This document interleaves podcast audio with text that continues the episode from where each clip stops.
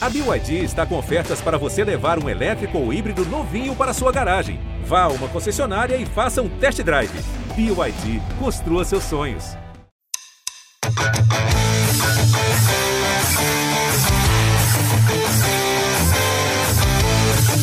Salve, salve para você que está acompanhando o podcast do GE Bragantino, em especial você, torcedor do Massa Bruta, que nos acompanha, que essa é a edição número 53. São 53 programas te deixando muito bem informado sobre tudo que acontece no mundo do Bragantino. Hoje no programa a gente vai falar sobre essa vitória na última rodada do Campeonato Brasileiro contra o Ceará. Debateremos aí sobre time titular, poupar, não poupar, será que deu certo para a sequência aí? Porque a gente está gravando o programa aqui na véspera da partida contra o Vélez pela Libertadores, jogo importante, serão os dois temas principais dessa edição. Tem uniforme novo também.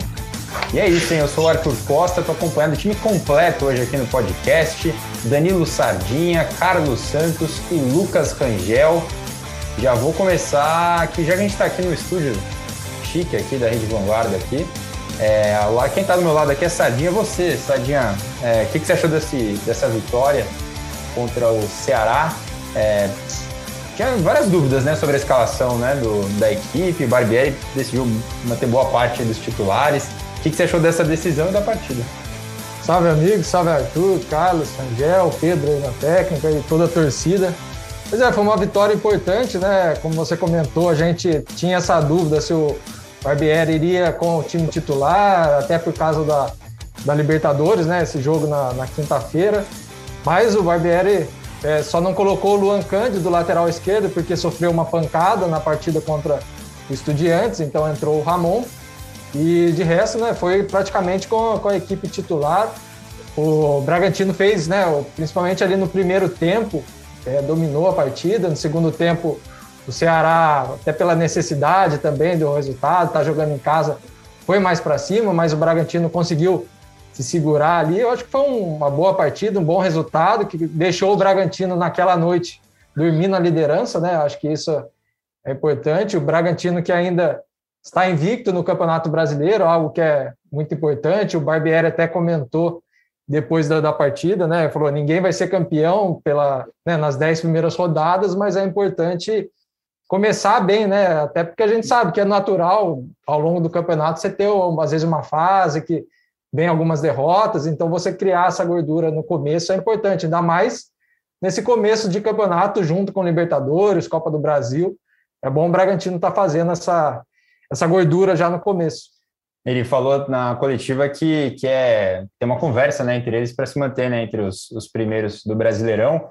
É, Carlos, falando sobre o jogo, é, foram tempos bem distintos, né? O Bragantino deu uma bela dominada ali no primeiro tempo, tal. O segundo tempo é, sofreu uma pressão, até passar os números aqui para o torcedor que não acompanhou ali a partida, né?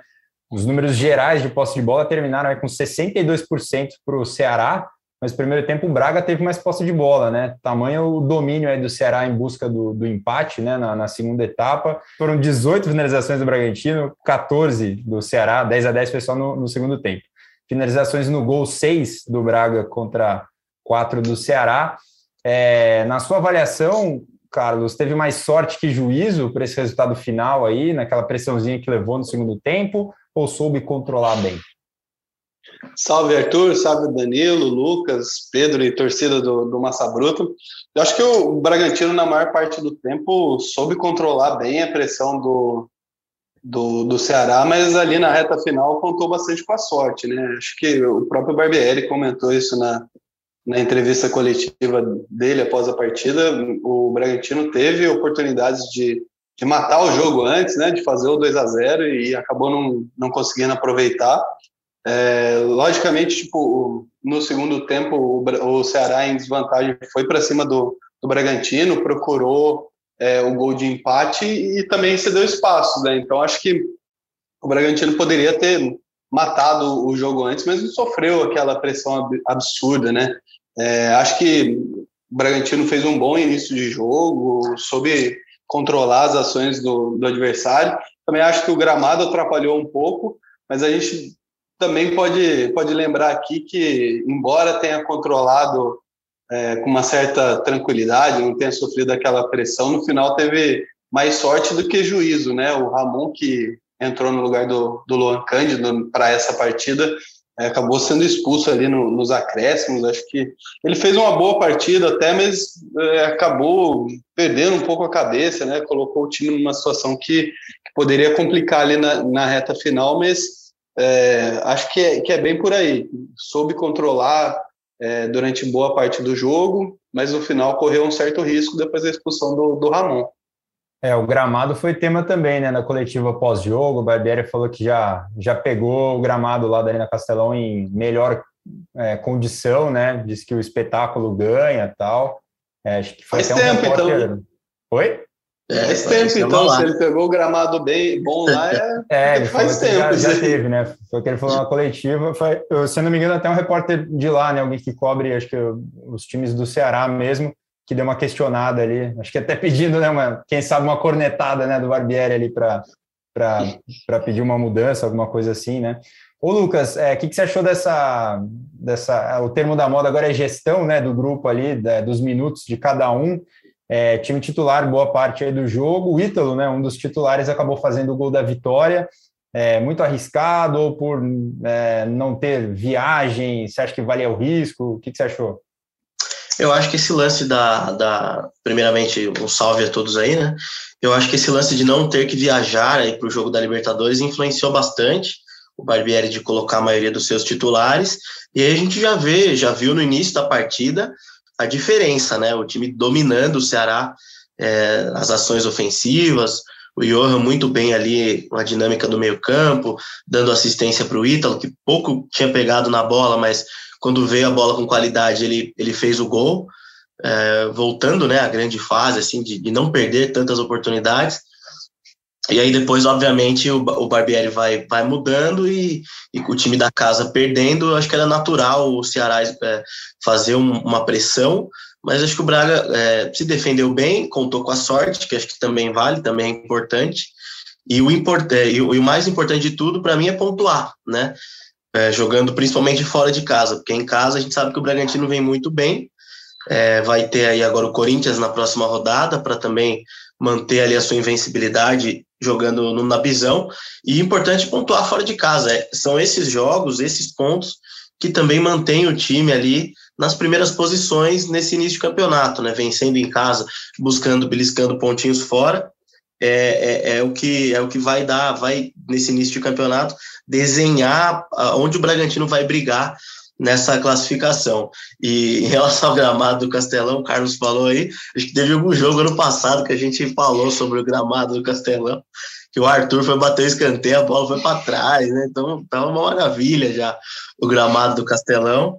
E, e, e o que é, deixa ainda mais importante a vitória, superando qualquer dificuldade e conseguindo os três pontos fora de casa. Bom, a gente sabe que nesses jogos, né, que não são talvez tanta prioridade do Braga, né, que está focado aí na Libertadores, o Barbieri não é bobo nem nada e usa para fazer uns testezinhos ali, só para ver o que, que rola, né? Esse meio aí, Jadson e Evangelista, a gente vai falar, claro, da partida contra o Vélez mais para frente, mas você acha que já pode ter sido indicativo, Sadinha, do que ele espera, talvez, é, para a sequência da temporada, um time mais criativo, né? A gente fala das diferenças aí do, do Eric Ramírez para o Evangelista, né? A gente falou em episódios passados, mas é, você acha que pode ser um indicativo do que ele deve armar, em, talvez enfrentando um time mais físico, mais defensivo, é, agora do Vélez na sequência? É, eu acho que para esse jogo contra o Vélez, eu acho que essa é a grande dúvida ali, Eric Ramírez ou Evangelista, né? O Evangelista foi titular do Bragantino durante boa parte da, da última temporada, né? Até sofrido aquela lesão, jogo contra o América Mineiro, daí ele ficou um longo período fora, né, não teve condições de disputar a final da Sul-Americana, e vem agora né, se recuperando. Recentemente também teve outro problema físico que acabou tirando ele. Então, assim, é um jogador que está se recuperando, mas é, né, nessa parte de criatividade, assim, ele, ele se destaca um pouco mais que o Eric Ramírez. Mas o Eric Ramírez também assim que ele assumiu a posição do, do, do, evangelista, também rendeu muito bem, é um jogador muito versátil, como a gente já já falou aqui, né? Ele se, se entrega bastante no jogo. Então, eu acho que para esse jogo contra o Vélez, a, a, dúvida maior, eu acho que ele está ali no meio ali. Quem que ele vai escalar? Se vai começar com Eric, com Eric ou com o Evangelista? Eu acho que são duas boas opções que tem ali no meio, né? É, mas, assim, vai do que o Barbieri espera mesmo. Acho que para esse jogo contra o Vélez, eu, eu acredito que o Bragantino, por estar em casa, o Vélez eu acho que deve vir um pouco mais fechado, né? Então, talvez, às vezes, o evangelista, mas se bem que o Eric Ramirez também dá muita mobilidade ali no meio. Uhum. Né? Eu uhum. acho que as duas opções são boas para o meio-campo. É difícil, né? É, é difícil. difícil. Já já a gente quebra mais a cabeça, então, para falar do, do jogo contra o Vélez. É, Carlos, ainda contra o Ceará, queria que você falasse um pouco do Johan, que também foi tema da coletiva aí do Barbieri. É, foi perguntado aí de uma possível volta ao nível que ele já já exerceu aí nessa, curta ainda, né, passagem dele pelo, pelo Bragantino. É, eu não sei se ele teve tanto assim uma queda de rendimento ou se os jogos foram mais pegados a ponto que ele não teve tanto espaço para criar o que a gente viu que ele, que ele já criou, né? Você acha que ele estava devendo, voltou, né? Que o Barbieri falou, ah, ele sabe que precisa estar nesse nível para cima, né? Do, do, jogo do Ceará. Mas você acha que ele estava devendo? O que, que você acha? Ah, não sei se, se esse termo de se ele estava devendo ou não seria o mais adequado, mas eu acho que, principalmente após a, a, lesão do Arthur, ele é um dos jogadores aí que, que assumiu a responsabilidade e ficou um pouco mais sobrecarregado, vamos dizer assim, né? É, ali no meio campo e ataque, ele é, sem dúvida, um dos caras mais criativos do, do Bragantino, então acho que até em função disso, mesmo com o Elinho entrando bem, o Sorriso indo bem pela esquerda, acho que fica essa, essa cobrança ou essa carga um pouco maior sobre ele, né? É um jogador que, que já mostrou que tem potencial para fazer esse, esse papel criativo, de ser o camisa 10. É, aí a gente lembra, começa a lembrar do Claudinho também. Então, hum. é, é, um jogador que, que carrega uma responsabilidade grande e, e, isso tem que ser dividido também com os companheiros. Não sei se chegou a, a ficar devendo, mas sem dúvida ele é o, o cara, um dos caras diferenciados desse, desse time do Bragantino e é, é, importante que ele esteja bem, importante que ele consiga fazer as movimentações como ele fez no, no lance do, do, do gol contra o Ceará, né? Ele fez uma movimentação muito interessante na diagonal ali para receber a bola do Ramon e cruzar para o Ítalo. Então é, é importante tipo, que ele esteja bem para que o Bragantino também seja mais criativo, né? Legal. Ô, Lucas, só para a gente não ficar alisando aqui o Braga, né? Foi uma vitória, mas o time sofreu em determinado momento. O que, que você acha que não deu certo nesse, nesse jogo, né? Pensando até na, na sequência da temporada. O Carlos já falou da expulsão do Ramon. Ramon que eu acho que, que tem mostrado um potencial legal, né? Principalmente na parte ofensiva, assim, ele tem, tem sido uma opção interessante, mas foi expulso. Realmente poderia ter colocado o resultado é, em risco, né? No, nos minutos finais, já nos acréscimos, né? Mas o que mais você acha que não deu certo aí, Lucas? Por que, que o Braga não conseguiu matar o jogo antes, né? Teve chance, né, para fazer o 2 a 0 e sofrer menos no fim. É, eu acho que é um pouco de falta de concentração, principalmente no segundo tempo, né? De é, dar aquela acomodada, que a gente já falou bastante também, o Bragantino, na época, estava tomando gols no final do jogo, né? Lembra? tomou vários gols, a gente batia muito nessa tecla da concentração, o Barbieri falava de manter o foco o tempo todo, só que eu acho que também no campeonato de 38 rodadas isso é meio que normal, né, ainda mais os jogadores vindo nessa sequência de jogos tão grande, dá aquela, não é o correto, mas dá aquela relaxada no final, de repente seu adversário não tá, não tá tão agressivo, é, mas eu, eu, eu acho que, que, que é mais em relação a isso, assim, problemas técnicos e táticos, eu acho que eu acho que o Bragantino não, não vem apresentando. É, obviamente tem muita coisa para melhorar, né? Essa questão da, da atenção, justamente com esse rodízio, os melhores jogadores para fazer as melhores funções. Essa briga do, do, do Evangelista com o Ramires, eu acho que é alguma coisa, uma coisa que vai ser bem normal agora com o Evangelista voltando uh, com seu ritmo de jogo, mas eu não, não, vi, não, vejo, não vejo tantos, não vi tantos problemas, assim, tirando essa questão do Ramon, de ter é, talvez colocado em xeque ali os, os 90 minutos, é, enfim, confesso que eu não, não, não percebi nada alarmante em relação a algum problema, mas só esses pontos, né, pequenos é, erros, às vezes, de posicionamento, falta de atenção, algo que pode prejudicar é, o time no, nos finais das partidas. E o Cleitão da Massa recuperado, né? Depois de momentos de instabilidade ali nos, nos últimos voos. É, partida boa também para começar né, esse jogo da Libertadores com um moralzinho melhor, né? Não? É, o Cleiton né, teve aquela infelicidade no jogo contra o Vélez, né? Foi até é o próximo adversário, né? Naquela saída bola, mas naquele mesmo jogo tinha feito uma defesa com o pé. Mas assim, é um jogador importante nesse jogo contra, contra o Ceará, foi principalmente ali no segundo tempo que o Ceará chegou mais, foi importante também para o Bragantino para segurar esse resultado. Sim, é um, é um jogador que já tá, se firmou, acho que, que bem já, assim, né? Claro, vai ter um jogo ou outro que é natural, né? Todo jogador é difícil manter é, 100% todos os jogos, né? Vai ter uma falha ou outra, é natural. Mas o Cleiton vem mantendo uma regularidade, eu acho que, que foi importante também nesse jogo contra o Ceará ali, a atuação dele. Bom, passar ele, foi um do, ele foi um dos que sofreu com a condição do gramado lá no Castelão, ah, sim. né? O goleiro complica no, demais. No começo né? do jogo ele teve algumas dificuldades em domínio, em saída de bola. É, a bola quica demais, né? O Barbieri citou também na coletiva o, lance do Jadson, né? Que ele foi dominar, ela deu uma quicada, meio que pegou na canela ali e tal. É, complica demais, né? Você ia falar uma coisa, Lucas? Desculpa. Eu ia dar uma cornetada, falar que se com o gramado bom lá de Bragança o Cleiton já dá costa, imagina um gramado irregular como o Castelão, faz parte. Não é o, Olha aí, hein? o jogo com o pé, mas se ele fechar o gol é o que importa. Tá com a moral lá em cima o Cleiton aí com, com o Rangel. É, mais alguma coisa do jogo, gente? Já passar aqui a classificação geral para a gente traçar um panorama aqui do, do Braga no Brasileirão, que a gente abriu, tudo certo? Vou passar a régua então. É, Braga é o vice-líder, né? Oito pontos atrás do líder Corinthians, que tem nove. Então são duas vitórias, dois empates.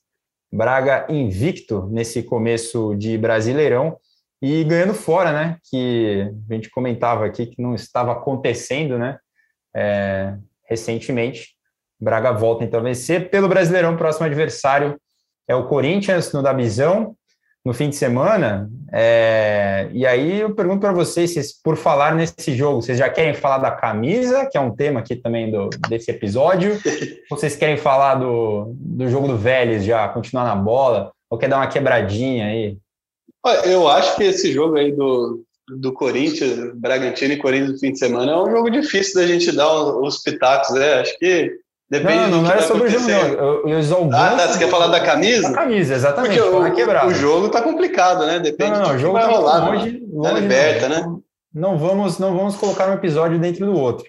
Tem, tem muita é... coisa para acontecer. Muita coisa para acontecer. Camisa ou liberta? O que, vocês, que, que vocês mandam aí? Eu prefiro liberta, porque eu ainda não estou gostando muito da camisa, não. Ih, polêmica, hein? Polêmica no ar. Então, beleza, senhores. Viúva estamos... da cancha. É, viúva. viúva da cancha. É uma bela hashtag essa aí Muito bom. Então, bora falar de bola mais um pouco, então, deixar a camisa para depois. Braga que está, então, nessa preparação para a partida contra o Vélez. É, a gente está gravando na quarta-feira, né? Véspera, então, desse duelo contra o Vélez no Nabizão. Jogo às nove da noite. Jogo cercado de muita expectativa, né? Porque o Braga ficou meio que na, na obrigação né, de ganhar esse jogo aí para encaminhar essa, essa classificação, pela situação que vive o Vélez, né? É, como é que você acha que, que esse jogo deve se desenrolar, ô Danilo? É um jogo importante né, para os dois, as duas equipes. Né? O, o, Carlos até fez uma matéria que a gente vai soltar agora à tarde no, no GE, né, na, na tarde desta quarta-feira, que fala né, sobre a situação né, do Bragantino, mas também tanto para o Vélez, né? O Vélez, que é o quarto colocado do grupo, com um ponto só. Uma derrota praticamente deixa a equipe sem chances né, de, de classificação, muito difícil. E o Bragantino também, se, se perder, também fica em, em, condição bem delicada, porque o Vélez vai encostar com quatro pontos, daí o Nacional também tem quatro. Vale lembrar que o próximo jogo do Bragantino é contra os Estudiantes, que deve vir para o jogo também já tentando garantir a, a, a, classificação, quem sabe a liderança. Então, é um jogo muito importante. Eu acho que o Bragantino tem um trunfo que nessa temporada, né, está fazendo muito bem jogos em casa, né, está sabendo aproveitar isso. A equipe ainda não perdeu em casa. A última derrota foi em novembro de, de 2021. Então, sim, o Bragantino tem um, um, um, bom histórico em casa e eu acho que, que pelo que vem apresentando, né, já pelo que apresentou também contra o Vélez, né, lá, eu acho que dá para dar sim para conquistar essa vitória. Não vai ser um jogo fácil. O Vélez que agora está praticamente só focado na Libertadores, porque o Campeonato Argentino ele né, não tem chance de classificação, as quartas de final da, da primeira fase. É, venceu no último final de semana o Tigre por 3 a 2 mas está totalmente focado na, na Libertadores e sabe que é o jogo da vida. Então deve ser um jogo difícil, mas eu acho que o Bragantino, pelo que vem apresentando, dá para conquistar essa vitória. É, o Vélez foi com o time titular, né, na, na, rodada passada aí do Campeonato Argentino, dá uma rodagem aí, tinha muitos titulares, é muito que jogaram essa, essa primeira partida, né, do, contra o Braga. Antes do campeonato começar, da, da Liberta, Carlos, a gente falava aqui da tabela que ia deixar o Braga naquela situação de ter dois jogos em casa no retorno, né, na segunda parte dessa primeira fase. O Braga terminou a primeira fase, essa primeira parte da primeira fase, entre os dois que, que passam de fase, né? Então, até aí, planejamento ok, mas é um jogo que ganhou aí esse contorno de decisão mesmo. O Vélez, a gente fala aqui que está com chances remotas, mas tem o lance do terceiro ir para a Sul-Americana, né? Que pode dar uma, uma salvada na temporada. É um jogo decisivo, né, Carlos? É, muito decisivo. Acho que é, quando a gente fala que uma vitória pode encaminhar a classificação do Bragantino, acho que não, talvez não seja nem por aí, né? Acho que talvez seja tipo, colocar o Bragantino numa situação mais confortável, né? Porque uma, em caso de vitória contra o Vélez, acaba abrindo é, três pontos do Nacional, mas ainda assim, o próximo adversário é o Estudiantes, que esse sim já tem a, a vaga encaminhada, né? Lidera com 10 pontos, mas é, é acho que talvez seja o melhor melhor time do grupo e, e aí ele vai vir para Bragança querendo selar a classificação e o Bragantino vai decidir justamente fora contra o Vélez, né? No caso de uma, de uma vitória contra o Nacional, Isso, contra o Nacional, perdão. É, no caso de uma vitória do Bragantino contra o Vélez, é, e o Vélez praticamente é, fora da, da, da, da, disputa, né? É, o, possivelmente o Nacional vai pegar o Vélez um pouco mais enfraquecido em casa e aí jogaria a decisão para o Uruguai. Então o Bragantino precisa não só da vitória contra o Vélez, mas também precisa de um resultado positivo contra o Estudiantes, né? Acho que o Bragantino tem que focar bastante em fazer a lição de casa, vencer esses dois jogos aí para poder ir tranquilo para o Uruguai, porque senão vai ser é, um encerramento aí de fase de grupo bem dramático para o Bragantino. É, e acho que o Carlos falou em algumas edições passadas aí que o Braga chegaria nesse duelo aí da quarta rodada numa situação de já saber a situação do grupo. É o caso, né? O, o outro jogo, né, da, da chave já rolou, né, pela quarta rodada. Então, o Estudiantes venceu é, o Nacional e disparou na liderança. Então, tem 10 pontos, não perde, né? De qualquer maneira, não perde a liderança é, no fim dessa rodada. É, fala de bola, Rangel. O que, que você está imaginando que o Barbieri vá montar para encarar esse Vélez? A gente viu o primeiro jogo, foi em determinados momentos bastante físico, mas também muito corrido, né? Muita intensidade. O Vélez tem um time jovem, né? A gente falou aqui depois da primeira partida dessa correria, né, que foi em alguns momentos da, daquela partida do primeiro turno. O que, que você está imaginando que o Barbieri vá, vá montar? Vai com o que a gente está acostumado ou deve surpreender de alguma forma? Eu, eu acho que ele vai, eu acho que ele vai colocar o time para frente, viu? Porque ele vai, ele, assim, precisa muito da vitória. Inclusive, eu acho que ele vai entrar com o Lucas Evangelista no meio, junto com, com o Jadson e o Johan. E estou esperando um time muito agressivo. Até porque uma vitória do Bragantino, além dele praticamente já eliminar o Vélez de qualquer. De, ele elimina o Vélez, né? De qualquer chance para provavelmente classificação, ele não deixa o Estudiantes escapar tanto. Ele vai para sete pontos e de repente ainda consegue brigar pelo primeiro lugar, vencendo Estudiantes em Bragança e depois buscando alguma coisa lá contra o Nacional. Então eu acho que é um jogo já meio que para colocar ali um pezinho na classificação, né? E também para não desistir, não, não, não escapar o, o, primeiro lugar do grupo, que eu acho que dá para brigar, apesar do Estudiantes estar tá jogando muita bola na Libertadores, e vai ser bem difícil de, de, de, de, não terminar em primeiro, mas eu não descartaria essa hipótese, por isso que eu acho que o Barbieri vem com um time bastante ofensivo, com o Lucas Evangelista jogando como segundo volante, junto com o Johan, E o ataque, mais uma vez, é, com, impondo muita velocidade e muita marcação na saída de bola, né, com, com o Sorriso, com o Elinho, o Ítalo, enfim. Eu imagino um time pressionando muito, assim, como foi o jogo contra o Atlético Goianiense, por exemplo, né, que o time do Atlético não conseguia trocar três passes e o Bragantino já vinha e mordia. É, o Vélez ainda com o time abalado psicologicamente, digamos assim, por causa da situação na Libertadores, eu creio que o Barbieri vai explorar bastante isso para tentar já resolver o jogo logo e, e enfim, e continuar na briga aí pela classificação e de repente até um primeiro lugar no grupo, não deixando o Estudiantes escapar tanto. E aí, Sardinha, é, falando até dos relacionados, né, nenhuma baixa assim considerável, a não ser a do Arthur, que já é de, de conhecimento, né? Uhum. É, nada assim de última hora que tenha preocupado, né? É, por enquanto ainda não, né, não tem nenhuma lesão, né, que, que saiu assim, principalmente entre os times titulares, né? Os titulares por enquanto estão todos aptos aí para esse jogo, né? Então, acho que os desfalques, por enquanto, né, tem o Leandrinho, que está com Covid, nos, no último jogo tem o, o Luan Cândido, né, que ficou fora por causa da pancada. Vamos ver se ele tem condição de jogo, né? Se não, provavelmente vai o Ramon, né? O Ramon que está suspenso no Brasileiro, mas em condição de jogo na Libertadores. É, na zaga deve ainda continuar o Renan, né? O Natan está com a fratura na costela, então ainda deve ser a dupla de zaga Renan e Léo Ortiz. Na lateral direita, o Aderlan, provavelmente.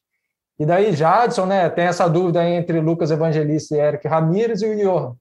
Na frente deve ser o, o Elinho, que está substituindo bem o, o Arthur, o Sorriso e o Ítalo. Então, Bragantino acho que vem com, com, que, com que a força máxima assim, né, do que é possível, né, tirando o Arthur, quem está que tá fora. É, e aí, Carlos, você teve muito tempo para pensar na dúvida que tem ditado o ritmo desse episódio do podcast Evangelista ou Eric Ramírez? Quem vai para o jogo? Quem você acha que poderia contribuir mais pensando aí nesse Vélez? Ah, eu, eu tô com, com o Lucas aí, eu iria de, de Lucas Evangelista, é um jogador é, mais técnico, que tem um, que dá uma dinâmica para o meio campo do Bragantino, consegue fazer bem essa transição. É, então eu acho que eu iria, se eu fosse o Barbieri, eu iria com o Lucas Evangelista. É, a gente falou da, da, dificuldade do jogo, queria dar o meu pitaco aqui que no, no jogo de ida lá, no 2 a 2 lá, que teve a, a falha do, do Cleiton e tal, embora Orelhano e Jansson tenha, tenham dado um, um calor no, no, nos laterais, o Bragantino especialmente, eu acho que o, o Bragantino na bola é, é, mais time, né? Acho que se conseguir impor o estilo de, de jogo, jogando em casa, acho que tem tudo para ganhar. É um jogo, como a gente falou, com caráter decisivo, mas é, na bola mesmo, friamente, o Bragantino é mais time. É, foi um jogo, em alguns momentos, esquisito lá, né? É, a expulsão do Aderlan, um gol Sim. contra.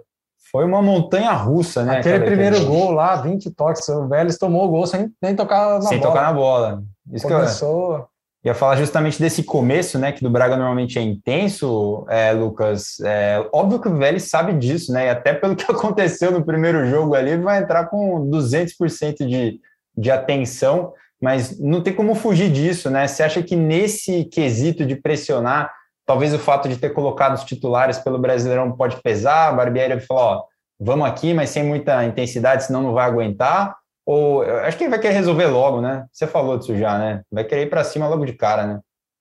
É, eu acho que não vai ter essa, não. Acho que quem for para o jogo é porque está preparado 100%, né? Com o aval do departamento médico e vai para cima. Eu acho que tem que ser assim, jogando em casa, com baita de um retrospecto, com moral.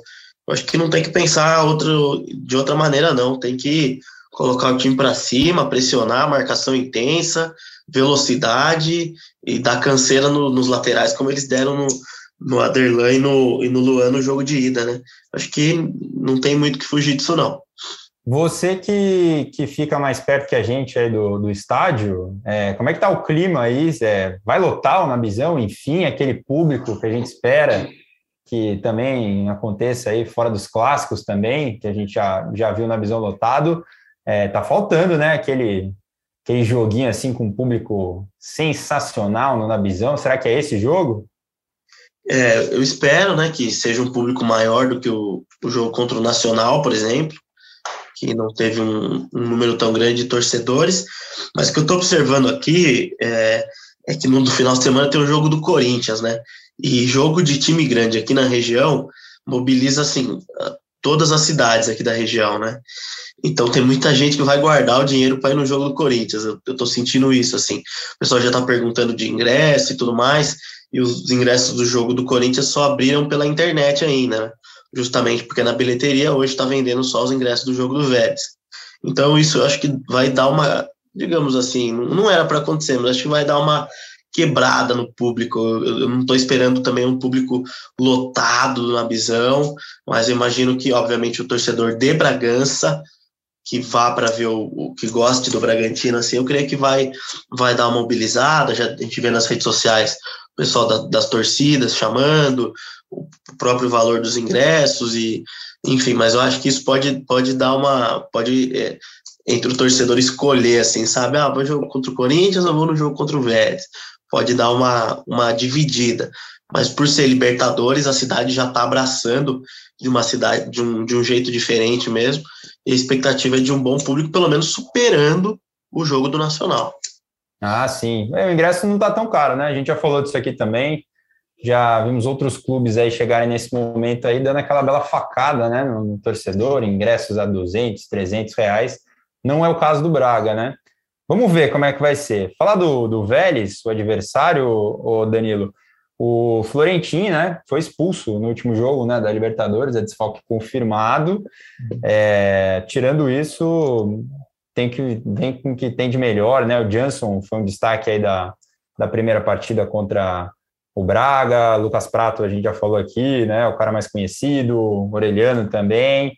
E o Sonhora, né, que entrou, ele tinha feito um bom jogo contra o Estudiantes, começou na reserva contra o Braga, já foi titular, né, contra é, o Nacional no último jogo.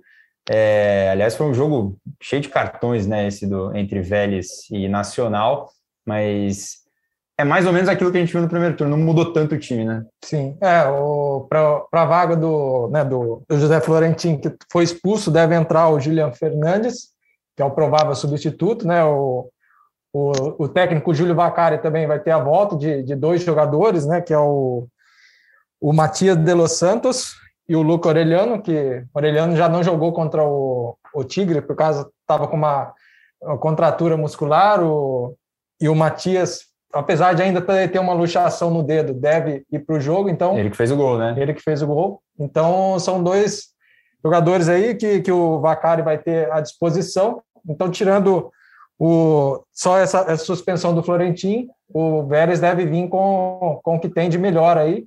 É, vale destacar até o, o Prato né, lá na, na frente, que, que é um jogador importante. O Vélez aposta muito né, em bolas é, aéreas. Né, o Prato é um, é um centroavante que gosta desse estilo de jogo, então é um, é um ponto aí para ficar de olho nesse jogo, mas acho que é mais ou menos isso. O Vacari também, recentemente, a diretoria do Vélez anunciou que ele fica no comando da equipe, pelo menos ainda por um tempo. O Vélez negocia com o Medina para assumir o, lugar, mas ainda. Ex-Inter, né? Ex-Inter. Recentemente Cacique, eles falaram que o Vacari fica pelo menos até o meio do ano. Então, é o Marcão do Fluminense. É o Marcão do Fluminense. Ali, tá? Vale lembrar é que o Vélez come, começou a Libertadores com essa, com essa dúvida, né? Porque Sim. o Vacari tinha acabado de assumir interinamente, né? Sim. Então falaram até vai ficar até o meio do ano.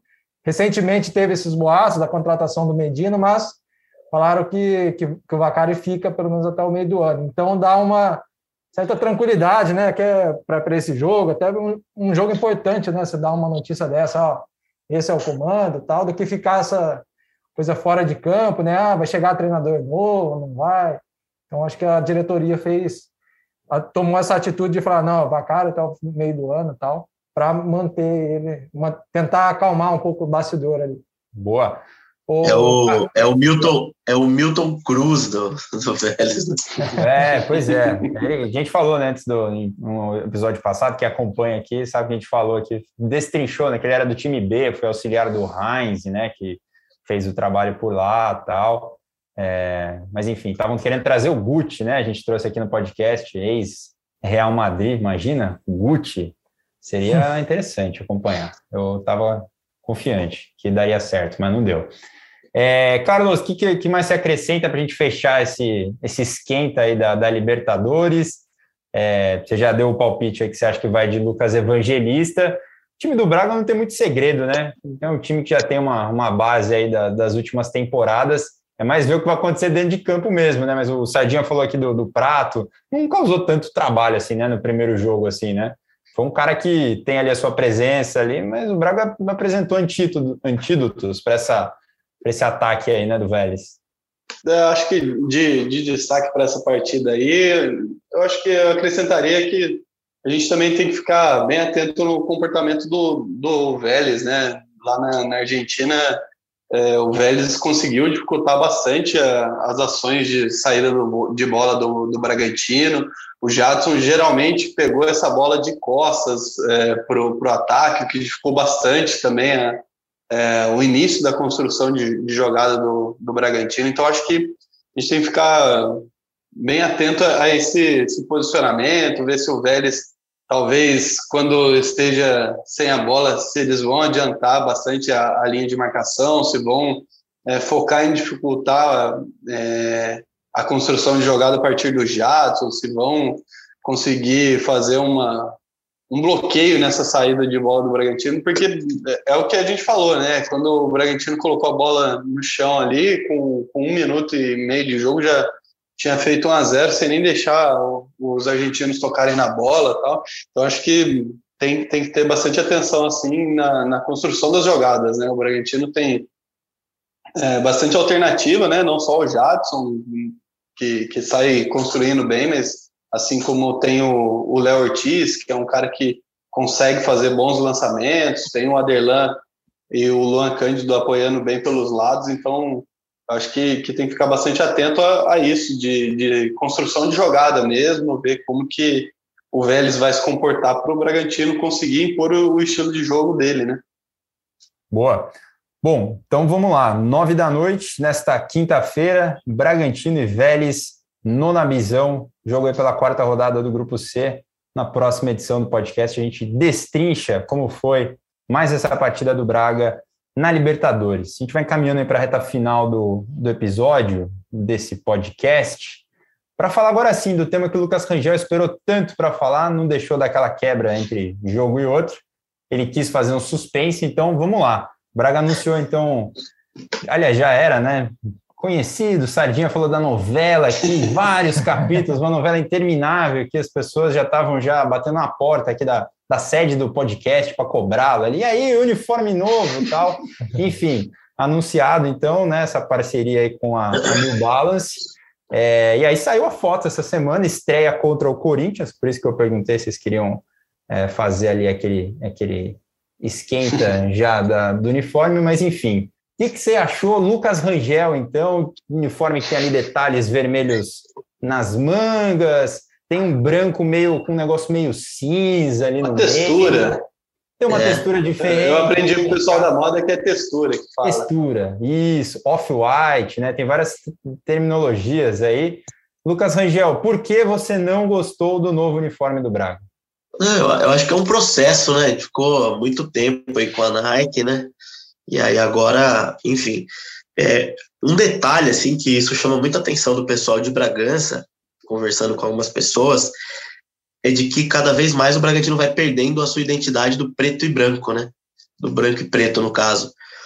É, pode ser uma, uma besteira, né? Mas enfim, é a identidade do clube, né? A identidade do time, que sempre teve o branco e preto, é, e aí veio o vermelho, e aí vai mudando e mudando, e hoje essa camisa ela é branca e vermelha, os detalhes em vermelho e tudo mais. Não que eu não goste, é, eu acho que é só a questão de adaptação mesmo, de ver que, o, que, que a identidade do time está mudando mesmo. Vai ser difícil ver um uniforme preto e branco, por exemplo, como era o uniforme 2. Na verdade, o uniforme 2 a gente ainda não sabe como vai ser, né? Já Sim. tem a imagem do, do uniforme 2. É um mistério. O uniforme 2 vai ser apresentado e, e vai estrear antes mesmo que o primeiro, né? Vai estrear contra o Vélez. A informação que a gente tem é que ele vai ser apresentado nessa quinta-feira e vai ser usado contra o Vélez. Então, é um pô, se for. Tomara que seja um preto, pô, porque o preto ainda, ainda. O torcedor ainda vê lá o preto e Pô, mas eu acho que é um processo, cara. Eu acho que na hora que você pegar a camisa na mão, você vai, pô, a camisa é bonita, né? E você vê o, né, o pessoal de Bragança, já a loja lá do Bragantino, a galera eh, foi para a loja lá, muita gente até comprou e, e teve, um, teve um movimento muito bacana lá na loja no, no primeiro dia. Mas é isso, eu acho que nós vamos, a gente vai se adaptar e daqui a pouco a camisa vai estar tá linda. Igual estava da cancha, a da Rubel aí que você estava vestindo, Arthur. Pois é, estou vestindo uma da Rubel. Pô, essa da Rubel é bonita, né, cara? Eu não lembrava dessa é bonita. Não. não. sei se você lembra, a gente, eu comprei, a gente estava junto, aliás, no, no, no, dia. Foi quando o Globo Esporte fez aquela caravana do GE, né? Ah, é, pô, verdade. Cidades.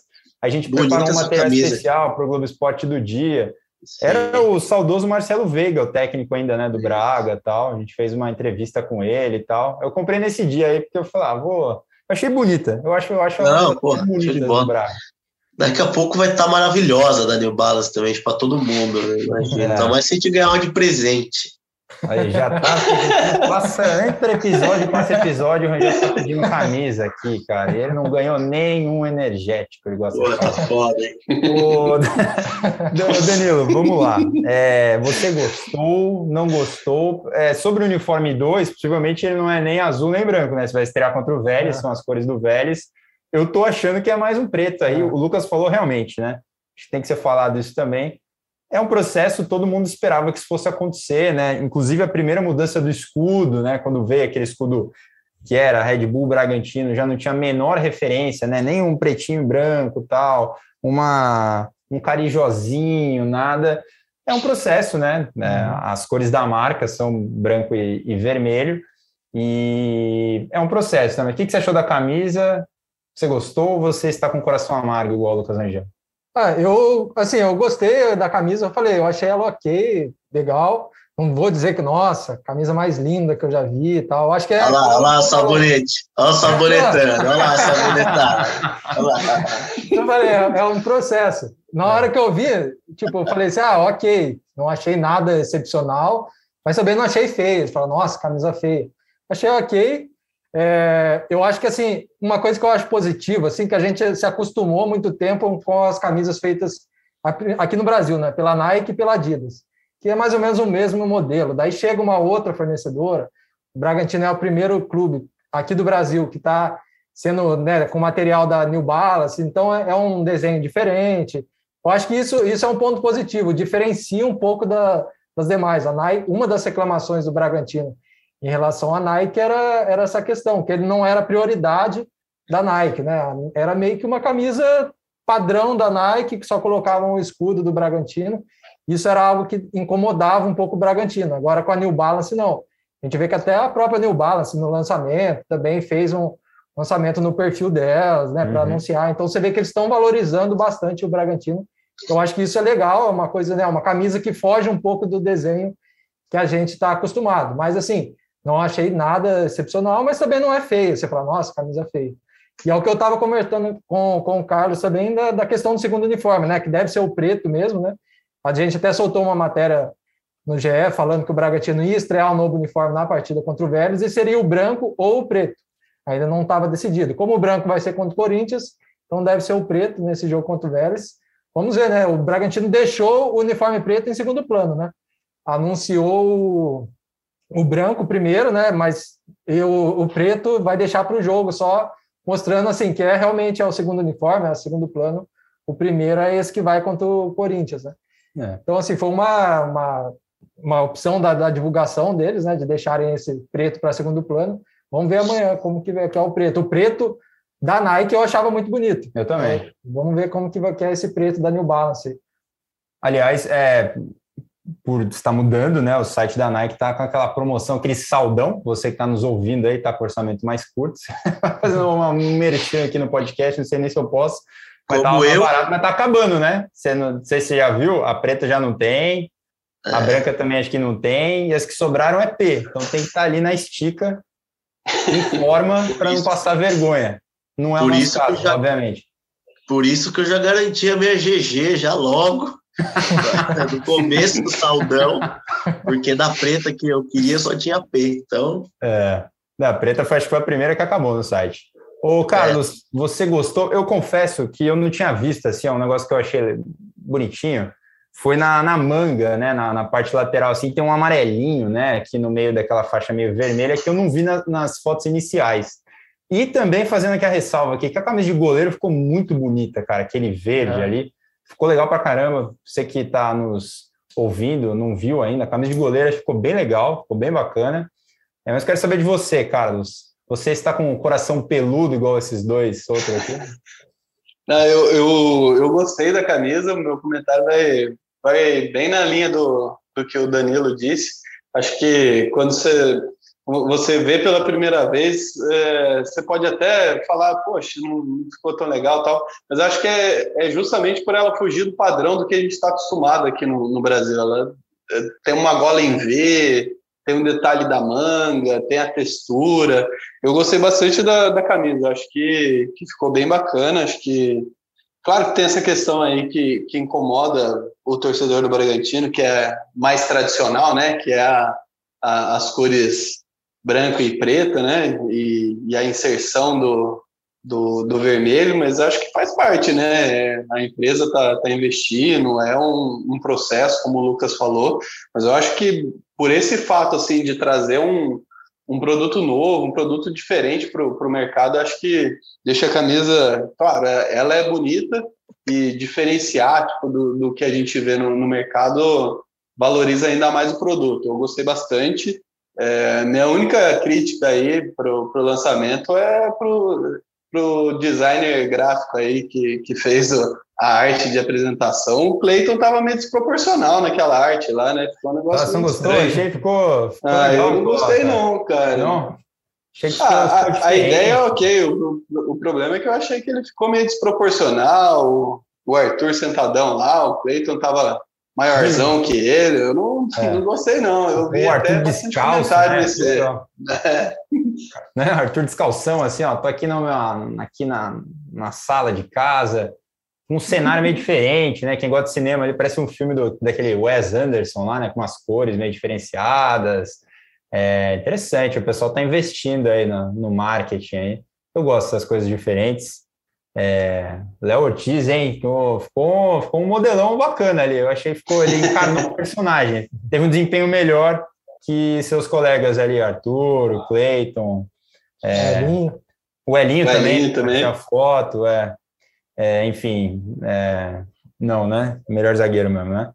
Você, Arthur, você curtiu a camisa? Gostei, é, gostei, não, falei, gostei, gostei, achei legal os detalhes. Eu também sou um crítico dessa história aí do cada vez menos preto e, e, branco, mas acho que tá dentro do pacote, né? Acho que até a marca teve uma preocupação ali no início de fazer uma transição amigável, né? Teve aquela camisa carijó, é, é, jogo verdade. de título, né? Que é ficou bem legal mesmo. Uma camisa que vocês sabem que eu gosto de colecionar a camisa, eu guardo ela com, com, muito carinho, porque acho que ela realmente ficou muito legal. Então, a gente vê uma preocupação, mas é um processo natural de que cada vez mais é Red Bull menos aquele Bragantino que a gente estava acostumado, né? Que a gente cobriu aí muitas vezes, era Série C, Série B de brasileiro, subiu o patamar do time, mas tem o ônus e o bônus, e tem essa parte de investimento que vai querer deixar a marca mesmo da, né, da Red Bull, e acho que é, é natural que, que isso aconteça, o torcedor acho que vem se acostumando, né? Não tem muito o que fazer, é o preço pelo, pelo investimento, a exposição da, da marca também. E o precinho meio salgadinho, né? 280 né, reais aí, né? Mais ou é. menos. É. Que é o preço das camisas hoje em dia, né? 279,90 é o preço das camisas, né? Você precisa é, ter um o estilo é diferente, tipo... mas o precinho é igual. O preço é igual, é. Não há é novidade. É, é, tem que ter um salário de Lucas Rangel para conseguir ali Sim. garantir. Sim. É isso? Exatamente. Exatamente. Bora pro, pro destaque final, então, é, e o palpite, né, para o jogo contra o Vélez, Sardinha, começa com você. Meu destaque final é, vai para a maratona de, de jogos, né? Que a gente já vem falando desde abril, né? E em maio o Bragantino vai dar sequência aí nessa maratona. Fez oito jogos em abril, faz mais oito em maio. Só que tem uma diferença. Em abril foram cinco jogos fora de casa, né? Desses oito, sendo duas viagens para a Argentina. Então desgastou um pouco mais. Agora vão ser oito jogos, mas são três partidas fora, né? São cinco em casa e uma dessas foras é em São Paulo contra o Palmeiras, então é perto, assim. Então, apesar de fazer oito jogos também, né? Não vai, vai ter jogo no meio de semana, no fim de semana, mas não vai o deslocamento vai ser um pouco menor. E meu palpite para esse jogo, eu acho que o Bragantino ganha do Vélez. Vou apostar num 2 a 0 2 a 0 Muito bem. Carlos, e aí?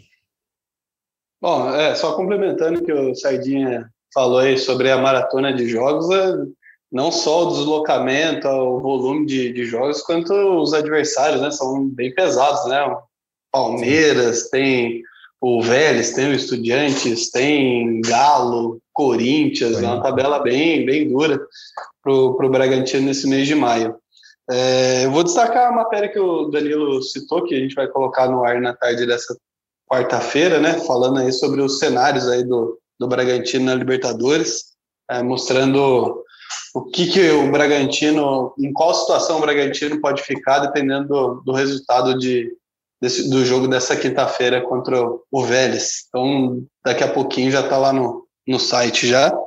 E eu também concordo com o Danilo, acho que o Bragantino vence. Acho que dá um 3 a 1 para o Bragantino amanhã. Olha aí.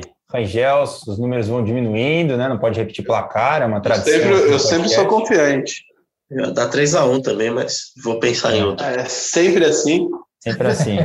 vai repetir, hein? E aí, qual que é o seu destaque final? Então, meu destaque final é um, uma, uma, informação aí que os colegas da imprensa aqui de Bragança publicaram, né? Da, hoje da ida do Thiago Escuro lá para a Suíça. Ele apresentou é, o projeto da Arena do Bragantino lá na FIFA, um projeto que está para sair do papel em 2025, uma arena multiuso aí com a capacidade de quase 17 mil pessoas. A informação foi divulgada aqui pelos colegas da imprensa, o Diego Pérez, da 102, FM, e também pelo Sérgio Loredo, da equipe Futebol Total. É, o Thiago Escuro está na Suíça, tanto que quem representou o Bragantino na reunião na, lá na, com os clubes lá sobre a criação da liga foi o Marquinhos Chedi.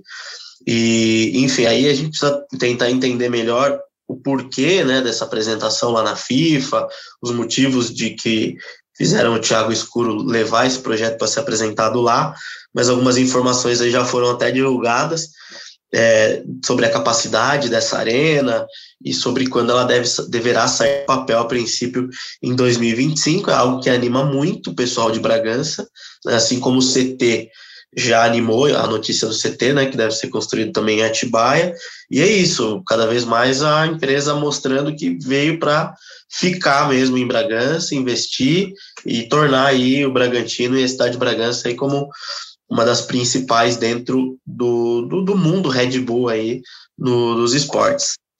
É, e o meu palpite, eu ia dar 3 a 1 mas não vou 2 a 0 alguém já deu? Já, Sardinha. Ah. Sardinha já deu? É então vou Vamos, vou meter um 4x1, então, vai goleada. olha aí, hein? Ô, Lucas, até aproveitando, porque o clube tinha divulgado, né? Acho que, se não me engano, na virada do ano retrasado para o ano passado, o esquema dos anéis, né? Que seriam construídos por etapas. Pouca coisa andou de fato, né? Daquela, daquele projeto lá, que teria até obras no complexo ali, né? Do Nabizão, onde era estacionamento, tinha um campo auxiliar, né? Foi construído aí na época do Veiga daquela obra lá foi só o anúncio mesmo, né? É, não, é, exatamente, assim, obviamente teve, aconteceram obras no, no, estádio, né, de infraestrutura, nos vestiários, na parte que era o alojamento, na administração, melhorias ali em diversos setores, até da estrutura lá das arquibancadas de metal, né, construção de novas lanchonetes, mas nada é, é externo, assim, né, teve a pintura do estádio, mas nada uh, grande assim que foi divulgado. A, obra do, do CT, né? Eu trouxe até informação de que foi furtado uns tratores lá do, do, da obra, enfim, a gente precisa também até dar uma olhada em como é que está essa situação para trazer para o pessoal aqui, mas isso também, essa informação aí da Arena acabou pegando todo mundo de surpresa, é, enfim, mas realmente da, da, de tudo aquilo que foi divulgado inicialmente, pouca coisa saiu do papel. Tá e... Pode falar, Danilo. Não, a gente tava falando de, de tradição, tal, uma coisa do estádio. Será que vão manter ali o lanche? Que é tradicional, é. né? Todo mundo come. Ah, vai. Ah, eu tenho certeza. Isso eu tenho certeza. Tem que, tem que, tem tem que, que ter. É. Lanche, né? Tenho certeza. Você sabe por quê também? Né? É. É. Nessa reforma que aconteceu aí, foram construídas três novas lanchonetes embaixo do estádio, embaixo das arquibancadas. Todas elas equipadas lá com chapa, com, com as geladeiras da Red Bull, justamente para manter essa tradição. E lá no início do acordo, algumas é, coisas foram é, é, colocadas em contrato, né? Creio que da questão da linguiça no estádio, acho que não, mas eu acho que também é, não é do, é, é, do interesse do clube manter essa tradição e, e, enfim, desenvolver ainda mais essa cara do Bragantino, essa cultura que eles já vêm fazendo em vídeos, em artes, na própria camisa, é, homenageando antigos jogadores. É o que o Arthur falou, a, a transição tem sido muito, muito amigável e, e, va e, valorizando a história mesmo do Bragantino, que eu acho que jamais eles vão querer apagar. Né?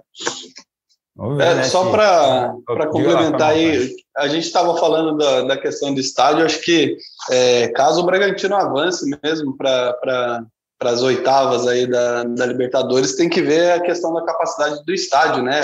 O Ball exige, se eu não me engano, no mínimo 17 mil lugares, e aí o Bragantino, não sei se pediria uma uma, uma liberação ou se conseguiria resolver de alguma forma isso junto à Comebol, mas é, caso não, não tenha um acordo por isso, teria que mandar os jogos fora de Bragança, né?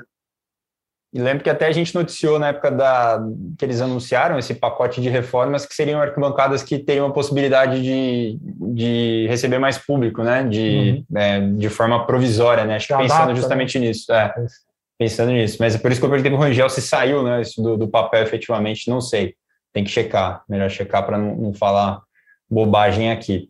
É, bom, vamos encerrando por aqui. Então, vou dar o destaque final aqui do futebol feminino, né? Que a gente é, trouxe a informação aqui que não está muito legal. Nova derrota, né? Contra o São Paulo, gols que mostram completamente a falta de confiança, né, que o, que o time tá. Derrota de virada, né? De virada, né? Milena abriu o placar e aí, pô, o gol que toma, o São Paulo vai tocando a bola ali, você vê que vai passando, vai passando, de repente tá no gol, bola parada também, né? Posicionamento. É um time que talvez nesse momento tenha até é, mais situações assim, talvez de cabeça, né, para ganhar confiança de novo, né? né? Precisa de um resultado positivo para para voltar mesmo, né, a apresentar o que, que vinha apresentando na última temporada. E próximo jogo é só contra o Palmeiras, né, que é um dos candidatos ao título também, está super bem. Então, nada fácil na missão aí do time feminino. E antes de fechar, quem gosta aí de filme, não sei o quê, a gente está gravando no dia aí, que é um dia comemorado aí do Star Wars, não sei o quê. Tá muito legal a rede social, né, do, do Braga. É, o Jedidson. Jedidson. E aí a torcida tá pirando aí nos nomes e tem o Lucas Evangelista, que é o Luke, né? O Luke Evangelista, dá uma passadinha lá também, além de acompanhar as notícias do GE, do Braga, de outros times aí, pra você montar o Cartola aí que tá chegando também. Dá uma conferida porque tá engraçado isso aí, o torcedor entrou na, na brincadeira. Palpitão vai ser 1x0, jogo pegado aí, vocês estão muito confiantes aí. Vai ser 1x0, joguinho nervoso, tá? Vai ser 1x0 Braga. E é isso, hein, Carinho. Obrigado aí. É, padrão liberta. Tô ansioso é, para esse jogo. Valeu a todo mundo aí que participou. Obrigado mais uma vez para você que nos ouviu até aqui. Voltamos a qualquer momento com mais um episódio aí do podcast do GE Bragantino. Valeu!